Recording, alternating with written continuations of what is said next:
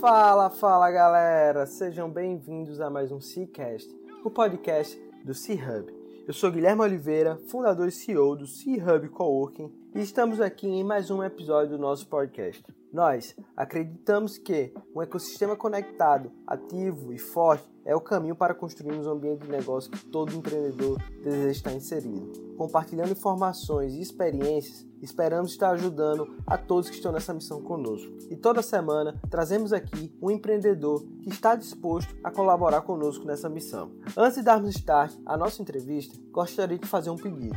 Para nos ajudar a levar esse conteúdo e outros para mais e mais pessoas, tira um print da tela do seu celular e compartilhe nas suas redes sociais. E não esquece de marcar arroba Isso vai ajudar a gente demais a chegar no ouvido de mais e mais pessoas. Simbora para mais um episódio.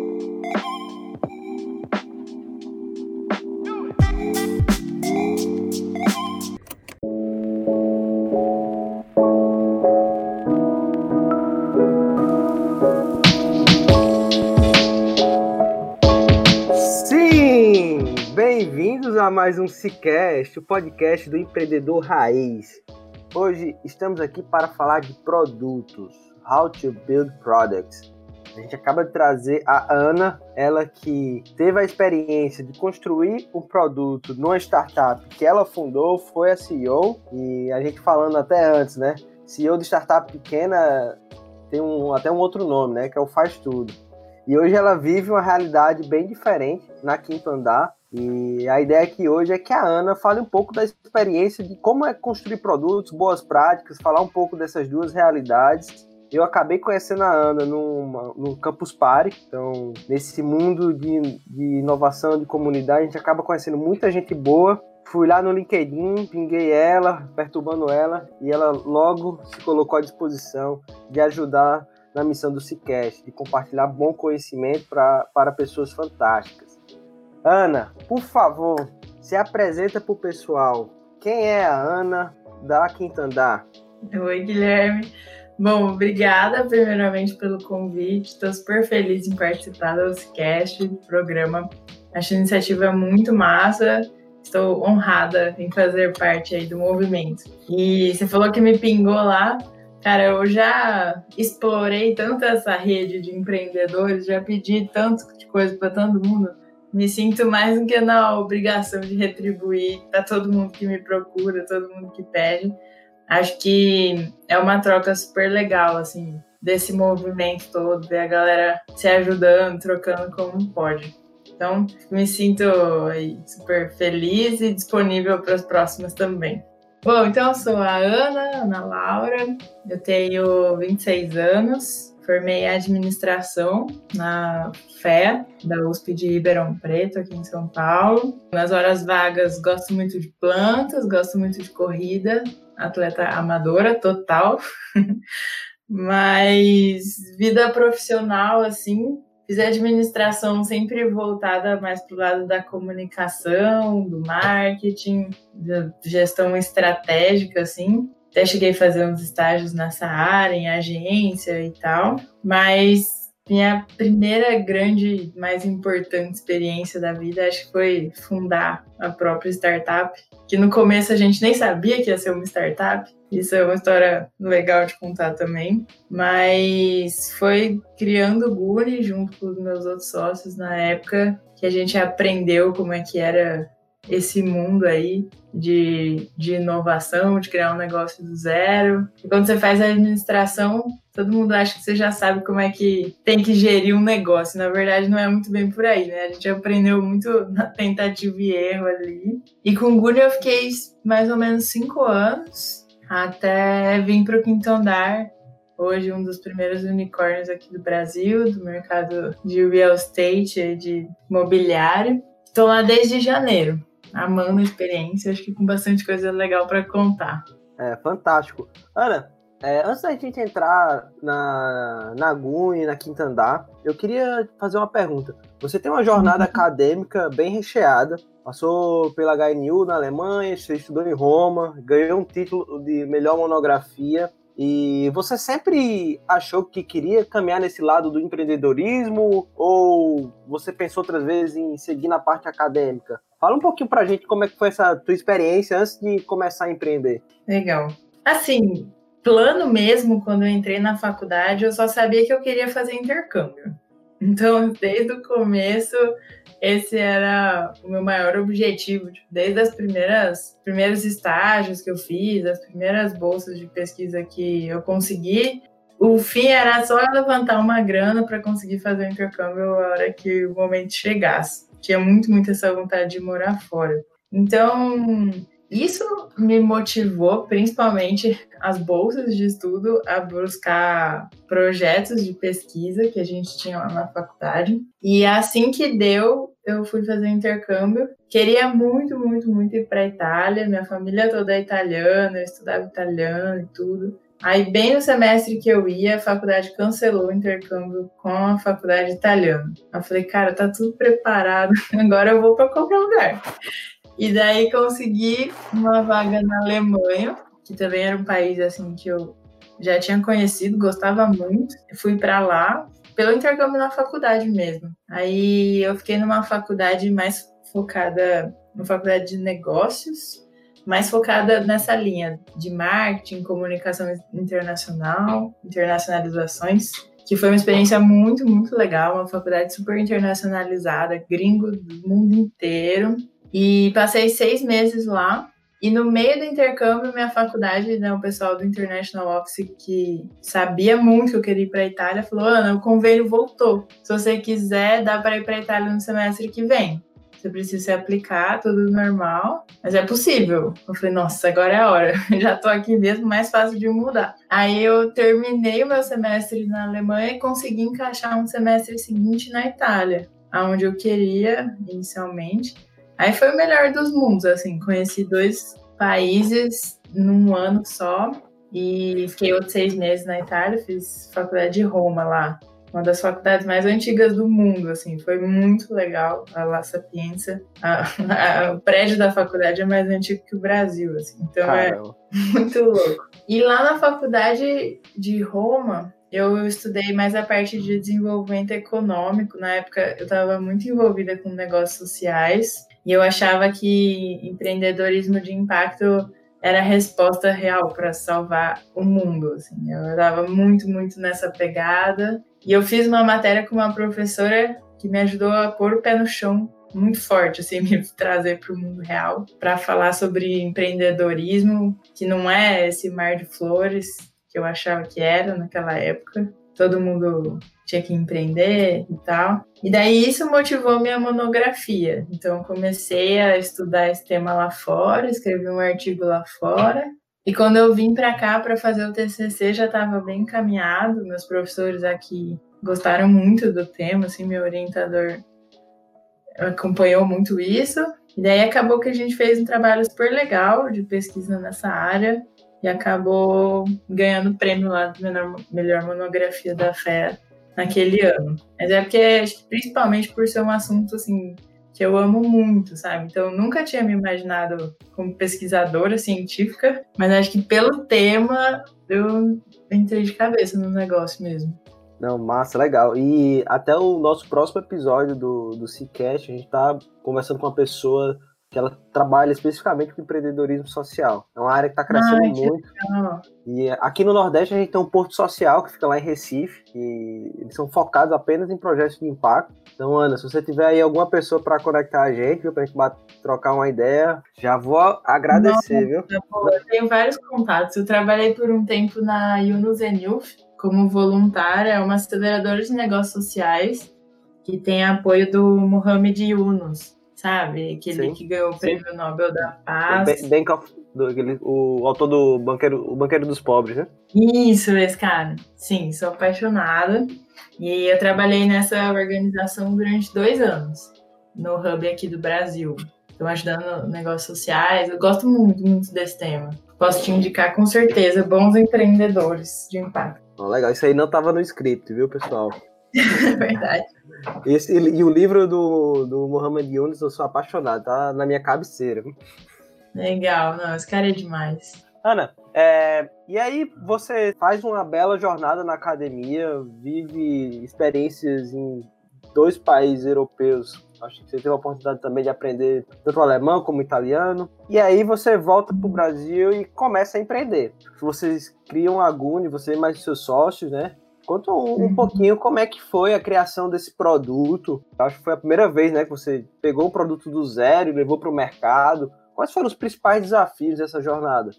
Legal. Eu vou fazer um parênteses pré-produto, que acho que é um pouquinho curioso. Eu comecei o Guni junto com os meus sócios um pouco antes de ir para o intercâmbio. A gente começou projetos na faculdade com uma missão muito gloriosa, sabe, Guilherme? Nosso único objetivo era entrar de graça em festa. então, na faculdade, todo o nosso modelo de negócio era voltado para essa estratégia.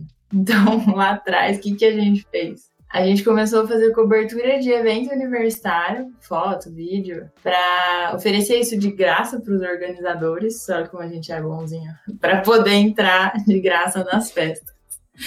Então, assim, lá atrás começou desse jeito, e isso durou bastante tempo. Eu posso falar para você que a gente tinha entrado em 100% das festas de Ribeirão Preto, e era todo dia tinha festa. Então deu muito certo, foi super bem sucedido o nosso primeiro empreendimento.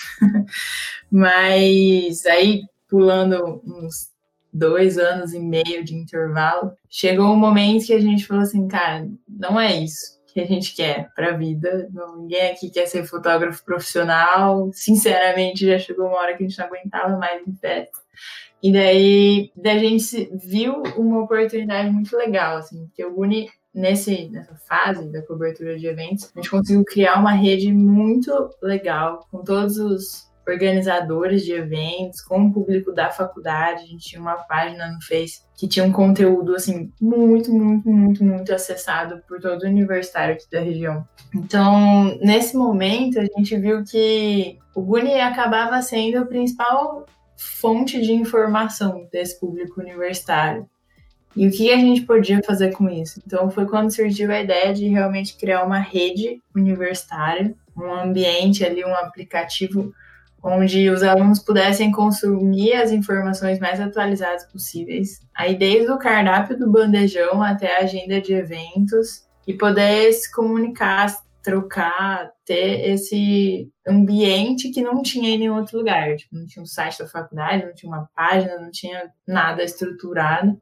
Então, foi muito pensando, olhando bem de perto, assim, de como as pessoas consumiam a informação do Guri e como é que a gente podia potencializar isso e ser útil para a galera. Daí depois o modelo de negócio mesmo a gente foi descobrindo com o passar do tempo. A gente sabia o problema que a gente queria resolver do universitário, como resolver isso a gente tinha alguma ideia, e como a gente ia ganhar dinheiro, nenhuma ideia. A gente foi descobrindo depois no meio do caminho.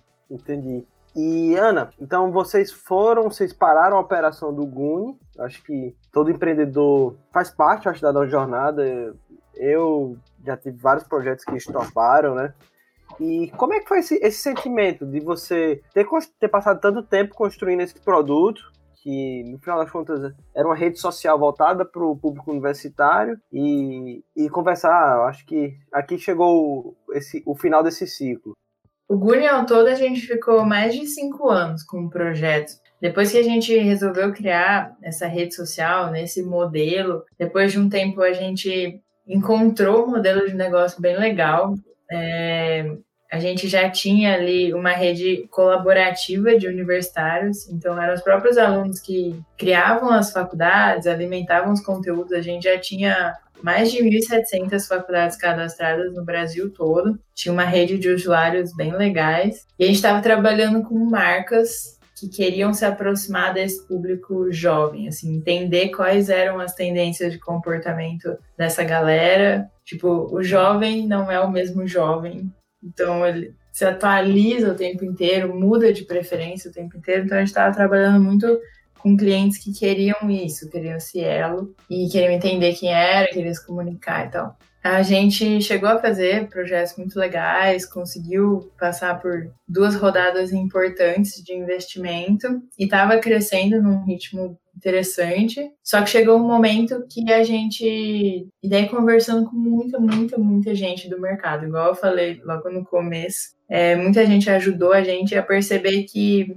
a gente tinha ali na mão um projeto de rede social. E isso é um modelo de negócio muito caro de crescer exponencialmente. Assim, você precisa queimar muito dinheiro. E no Brasil, hoje, não tem grandes redes sociais que realmente ramparam tudo que precisava, porque é um negócio super arriscado, super caro e muito, muito incerto mesmo. Você não sabe quanto volta, quando volta e como é que vai voltar. Então, aquela história do Mark Zuckerberg, tipo, ah, teve uma ideia brilhante e do dia para noite o Facebook aconteceu, não é bem assim. Você precisa de muita grana girando ali por trás. E a gente estava nesse momento, tipo, a gente precisava ir para tudo ou nada, numa terceira rodada de investimento dez vezes mais agressiva do que a gente tinha feito na segunda, com todo esse risco na mesa. Então, os fundos de investimento que a gente conversou foram super sinceros, assim, falou, cara, Guni é uma mina de ouro.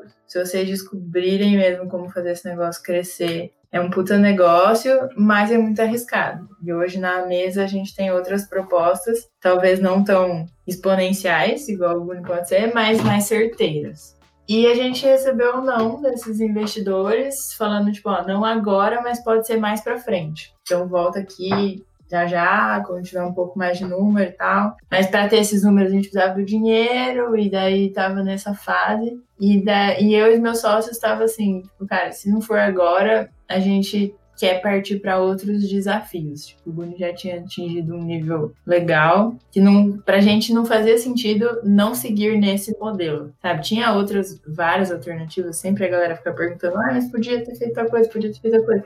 Sim, a gente tinha outros 20 cenários, mas pra gente, no nosso momento de carreira e tal, não tava fazendo sentido. E foi, assim, uma das decisões mais difíceis da minha vida. Posso falar com toda certeza foi bater o martelo e falar: não, vamos parar então, sabe? Porque sempre parecia que estava assim, muito perto de virar, muito perto de virar. Então a gente por muito tempo ficou nessa luta e nessa, nesse questionamento, assim, não só para mim, para os meus sócios também foi muito difícil. Mas quando a gente realmente tomou essa decisão, a gente se deu um prazo e falou: ó, se não virar até esse dia, a gente suspende e daí realmente vai procurar outras coisas. Então foi bem emocionante, falar a verdade. Imagino, imagino. Cinco anos no projeto, tem muita emoção, tem muito suor envolvido. Hum. Mas aí veio a quinto andar. E Sim. Como é que você foi para lá? E como é que você sabia que você ia trabalhar com produto? Bom, o primeiro ponto é que eu não sabia que eu ia trabalhar com produtos, né? Igual a gente estava falando um pouquinho antes. Quando eu decidi parar com o Guni, logo em seguida eu já entrei numa crise de identidade, quase. Porque eu falei, cara, o que, que eu sei fazer? O que, que eu sou boa? O que, que eu fazia aqui no Guni? Igual a gente falou, tipo, o CEO é o quê? A pessoa que faz tudo, pessoa que ajuda todas as áreas ali, tá pensando no todo, ao mesmo tempo tá pensando nesse relacionamento para fora, ao mesmo tempo você tá indo no correio fazer as coisas, então eu falei, cara, que que é isso? Daí comecei a ler muito e sobre as empresas, sobre as vagas, sobre as estruturas dessas empresas mais modernas, assim. É muito diferente uma estrutura da outra, sabe? Então você vai ver como o Nubank se organiza é super diferente do jeito que o Quintonar se organiza. Então comecei a entender isso e chamar todos meus amigos que trabalhavam em empresas que eu achava legal, falar, cara, me conta, como que é? Como é que é o dia a dia? O que, que você faz? O que, que você acha que eu poderia fazer na empresa que você trabalha? Da galera que me conhecia bem. E foi nesse processo aí que eu entendi que, meu, o que eu fiz até hoje eu fui produteira, igual a gente fala aqui em Santander. Eu trabalhava com produto, era entender o lado do usuário, entender o problema do seu cliente, desenhar soluções que funcionem, conseguir organizar um time preparado e motivado e focado para desenvolver aquela solução e fazer teste, fazer pesquisa e redesenhar as coisas na hora que dá errado e dá muito errado, então você tem que pensar em outras ideias. E o Quinto Andar foi uma empresa que eu sempre admirei muito, desde o Guni era uma super referência do jeito que eles desenvolviam o negócio, do jeito que eles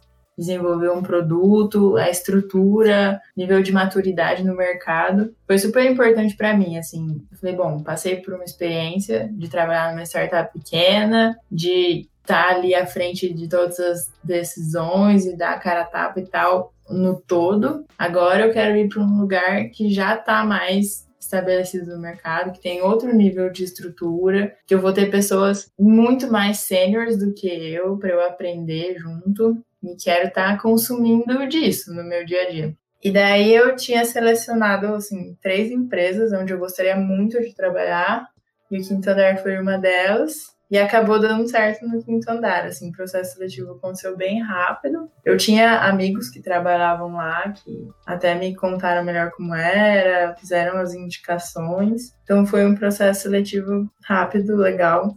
Assim, depois de um mês que a gente suspendeu o Guni, eu já estava com a offer do quinto andar. Então, pelo menos nessa parte não foi muito dolorido esse momento de transição. Entendi, legal. Você passou nem 30 dias na estatística do desemprego, ó.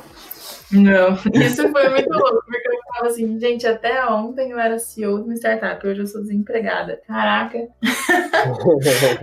foi bem isso mesmo. Massa. E e o que é que mais te surpreendeu a nível de estrutura organizacional? Você começou a trabalhar com produto, você imaginava que você ia trabalhar junto com vários desenvolvedores, perto do cliente, trazendo feedbacks. Como é que é essa organização dentro da Quinta Andar? Explica um pouquinho pra gente, Ana. Legal.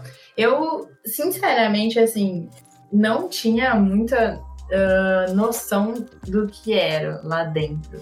As pessoas que eu conhecia não trabalhavam diretamente com o produto, então até para eles assim era um pouco distante a realidade. Mas quando eu cheguei lá, assim, uma das primeiras coisas que me impressionou foi a quantidade de gente. Eu não sei se hoje todo mundo tem essa noção, mas o Quinto Andar tem mais de mil funcionários. É muita gente. Quando você fala em imobiliária, a galera pensa, nossa, deve ter uns 50. Quando fala que é startup, tipo, sei lá, 300. Não, são mil. E dentro da estrutura de produto, a gente tem mais de 300 pessoas. Então, entre engenheiros, designers, data scientists, produteiros, assim, é uma galera e todo mundo muito, muito qualificado. Isso foi uma das primeiras coisas que me chamou a atenção, assim, o nível de discussão é muito diferente. A gente até brinca lá, até lá estagiário é sênior, sabe?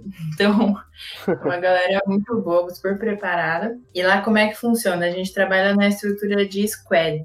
Então, um squad é um time que tem estrutura autossuficiente para resolver um problema de ponta a ponta. O que, que é isso? Hoje eu trabalho no squad de precificação, então, a gente tem designers, engenheiros, cientistas de dados, analistas de dados e produteiros. Então, a gente consegue, sozinho ali no nosso time, identificar o problema, desenhar uma solução, pôr essa solução na rua, testar e fazer os ajustes sem depender muito de outros times. Então, ali dentro da estrutura de produto, hoje a gente tem 27 squads que estão atacando problemas diferentes. Então, tem squad que está mais voltado para a parte de conversão, tem squad que está mais voltado para a parte de escalabilidade. Então, é de dar estrutura para o quinto andar poder crescer de forma super escalável, tá olhando mais para dentro do quinto andar, vamos dizer. Tem gente que está olhando mais para fora, para a parte do cliente. Então, tem essa estrutura muito orgânica, assim,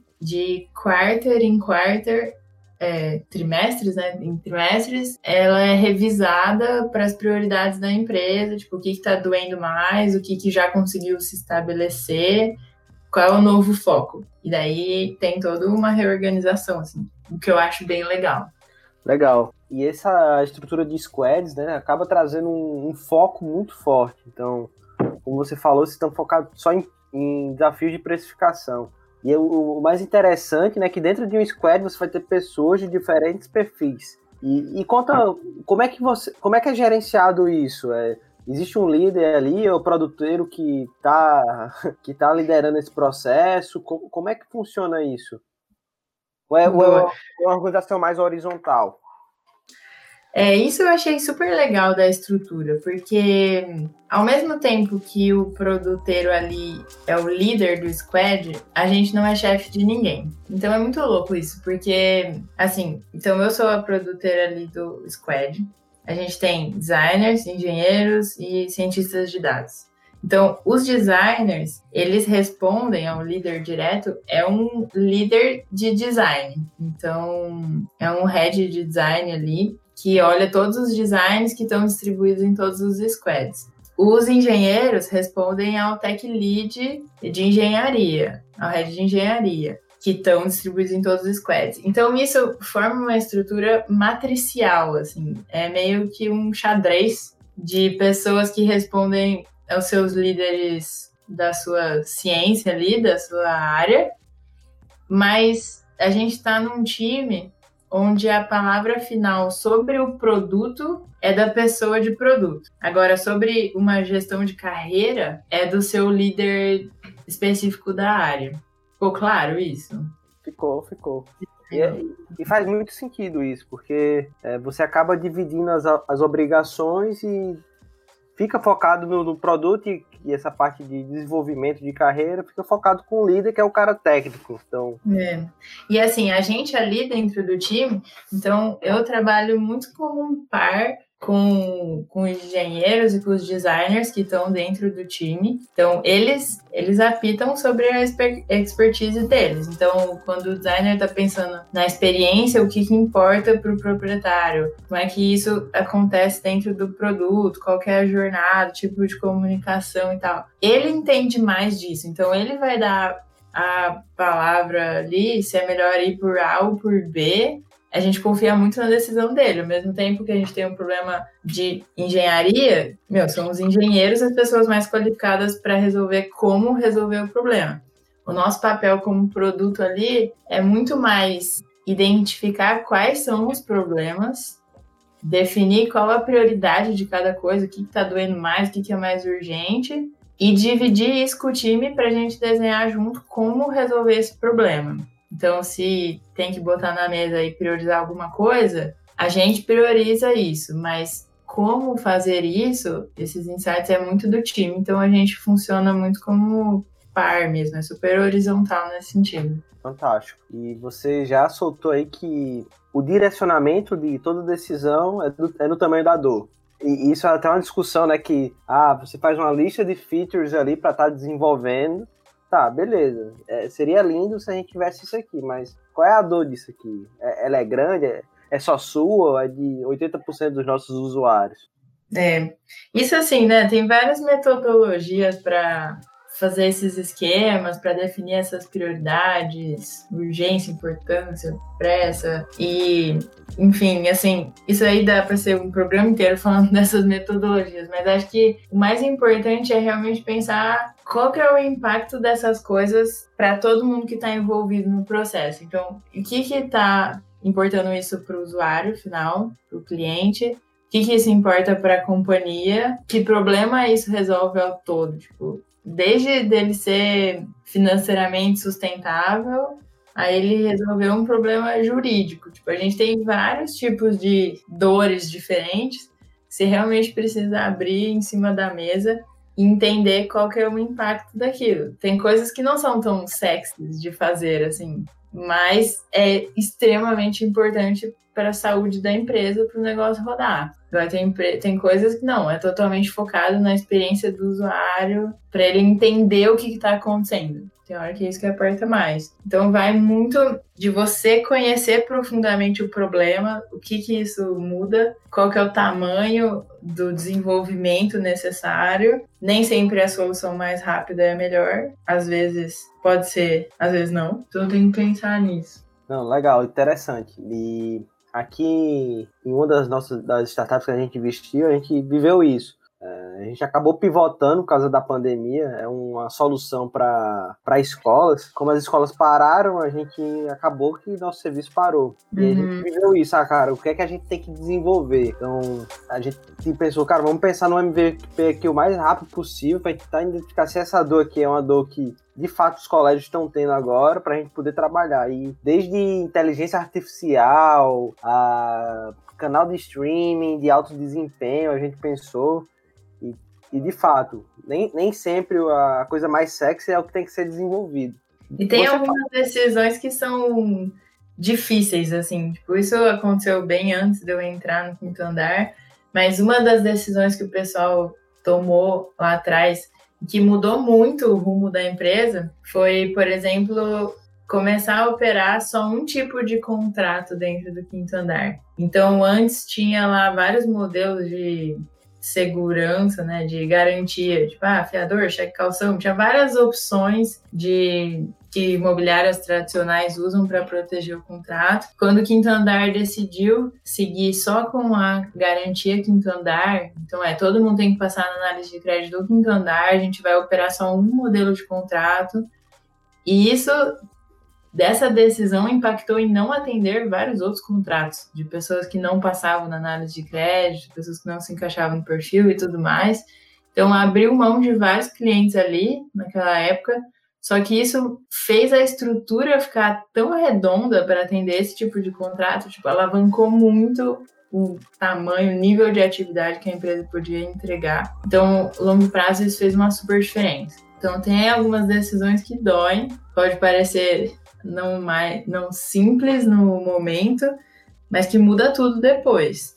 Pode parecer um tiro no pé, mas é aquela chavezinha que você tá tá girando no momento certo que vai trazer todo o sucesso do futuro. Ana, você falou de metodologias.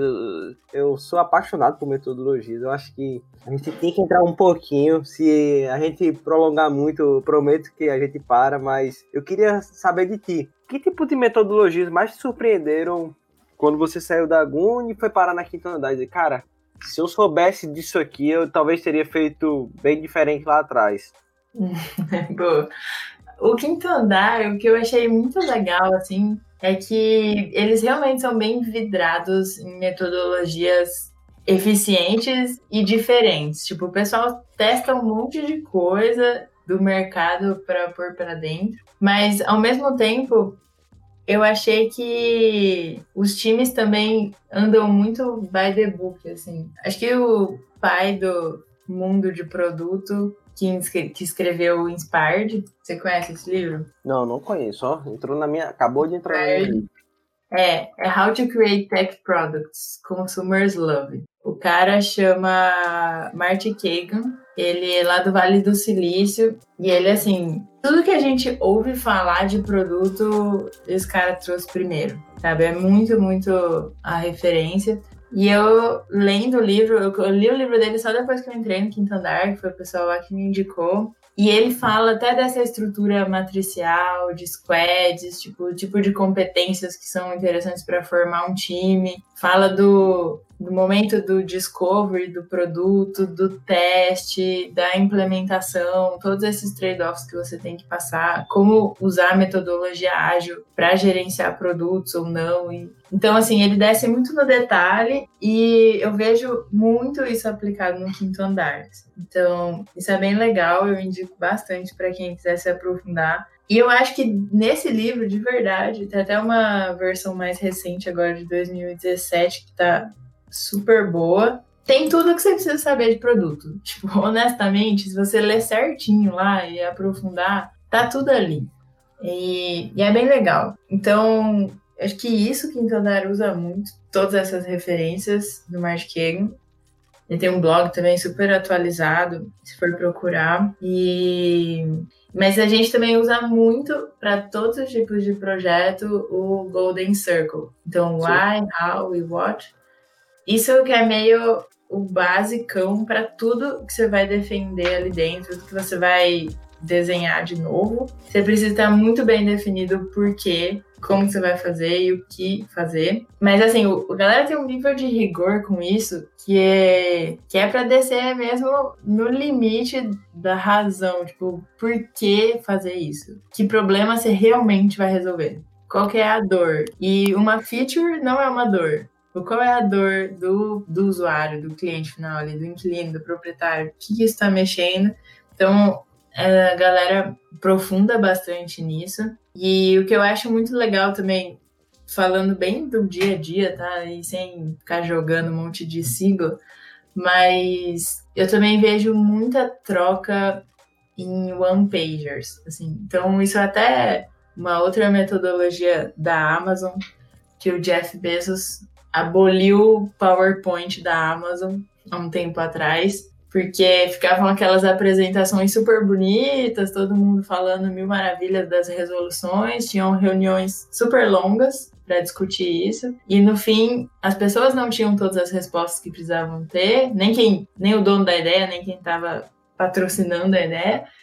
E os times envolvidos, a galera ia descobrir os detalhes só muito depois, podia ser tarde. Então, o que, que eles fazem lá na Amazon? Eles usam o Six Page, na verdade. São um documento de seis páginas, limite, onde você escreve todos os detalhes daquele novo projeto, produto, feature, seja o que for, o porquê das coisas, que problemas vai resolver, como vai resolver, e tudo que está bloqueando, tudo que tá, tudo que tem de oportunidade.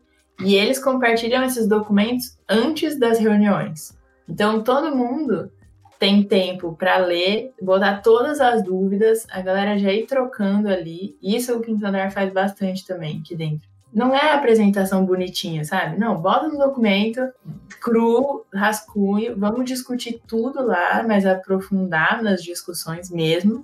E depois partir para uma reunião onde ela reunião sempre vai ser produtiva, onde todo mundo já sabe o contexto, todo mundo está sabendo dos porquês e das restrições e consegue se juntar para discutir coisas práticas. Então isso foi uma coisa que eu aprendi bastante e parece meio básico assim, mas quando você realmente aprofunda isso no dia a dia, acho que faz muito mais diferença do que você ter ali a biblioteca de dinâmicas para usar com o time, sabe?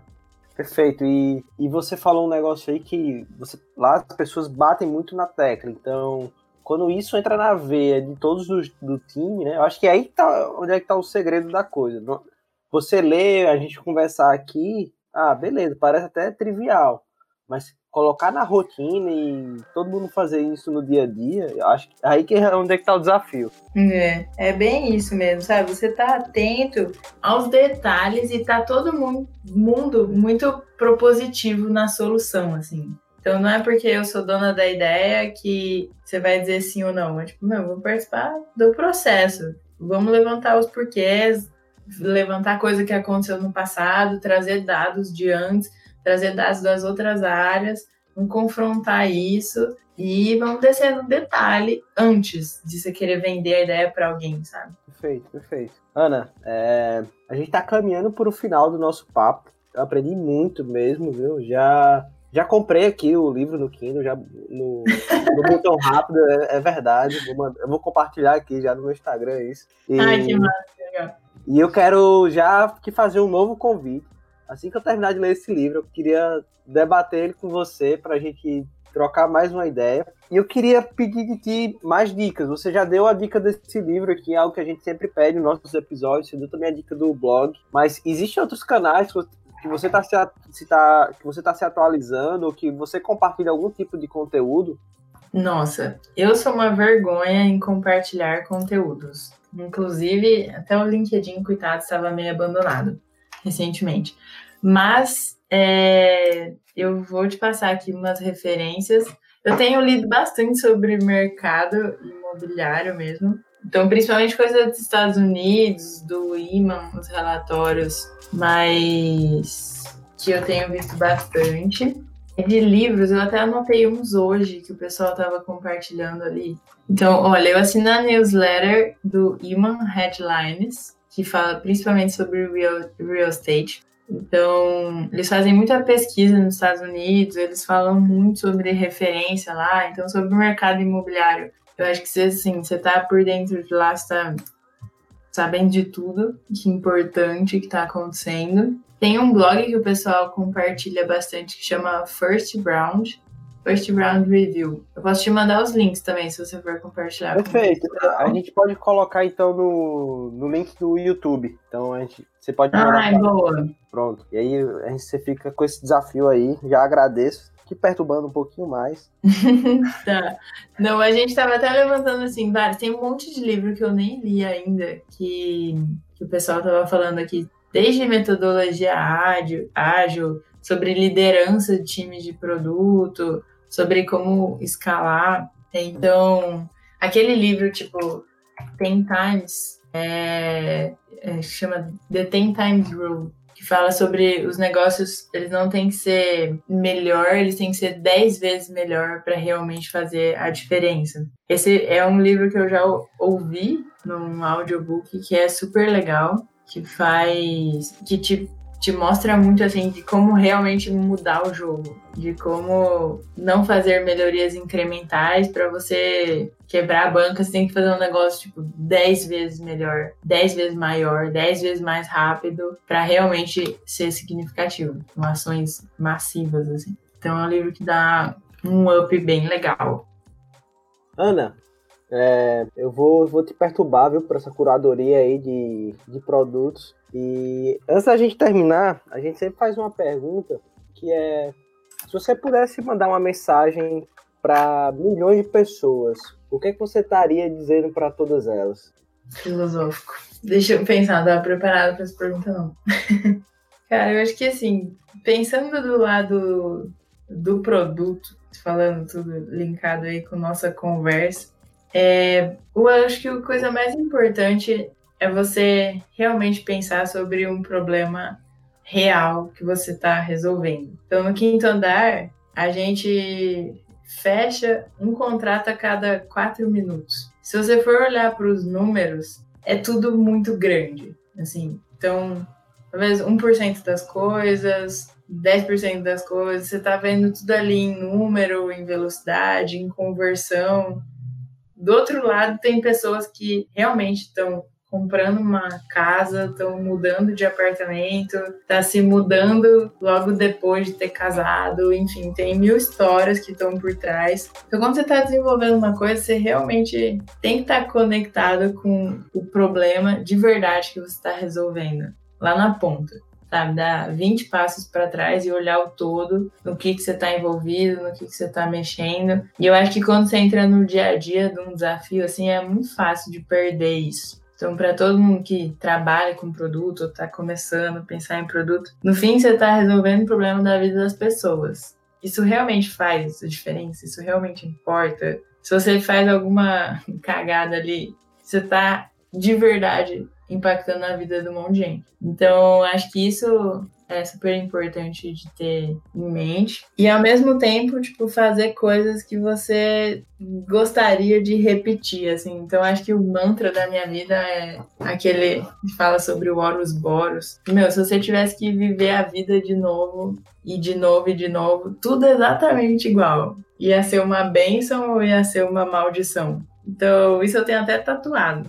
Eu acho muito legal, que te faz pensar assim, meu, se realmente tivesse que fazer as coisas iguaizinhas, você ia estar orgulhoso das coisas que está fazendo? Se tivesse que viver o mesmo dia igualzinho, tipo, ia ser um saco de dia ou ia ser um dia muito massa? E não quer dizer que você tem que pular de paraquedas todos os dias, fazer alguma coisa tipo, uh, mas é fazer alguma coisa que você estaria super confortável em fazer de novo, com as decisões que você tomou, com o que você ponderou, o que você foi em frente. Então, acho que isso é super importante, assim. E pra gente que tá trabalhando com problemas reais, de pessoas reais, acho que isso importa muito.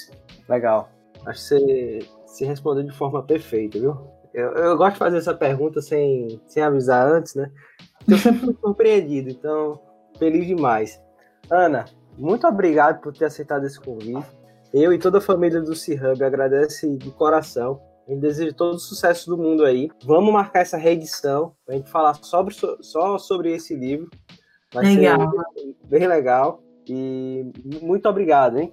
Boa, não, obrigado a vocês. Foi super legal o papo. Eu adoro falar, eu podia ficar aqui horas. Então vai ser um prazer de novo falar. E daí a gente conseguir entrar no detalhe, trocar mais sobre metodologia, sobre alguns cases aí. Acho que tem mais coisa legal para compartilhar. Vai ser um prazer. E boa sorte com o programa, acho que tem um conteúdo super legal, tô trazendo um monte de gente boa, tô gostando de ver isso acontecendo. Massa, massa. É, obrigado, Ana. Obrigado a você que ficou até aqui com a gente. Se esse conteúdo fez sentido para você, tira um print da tela do teu celular, compartilha nas redes sociais, marca o C-Hub Coworking e vamos levar esse conteúdo e vários outros para mais e mais pessoas. Obrigado, pessoal. Até terça-feira.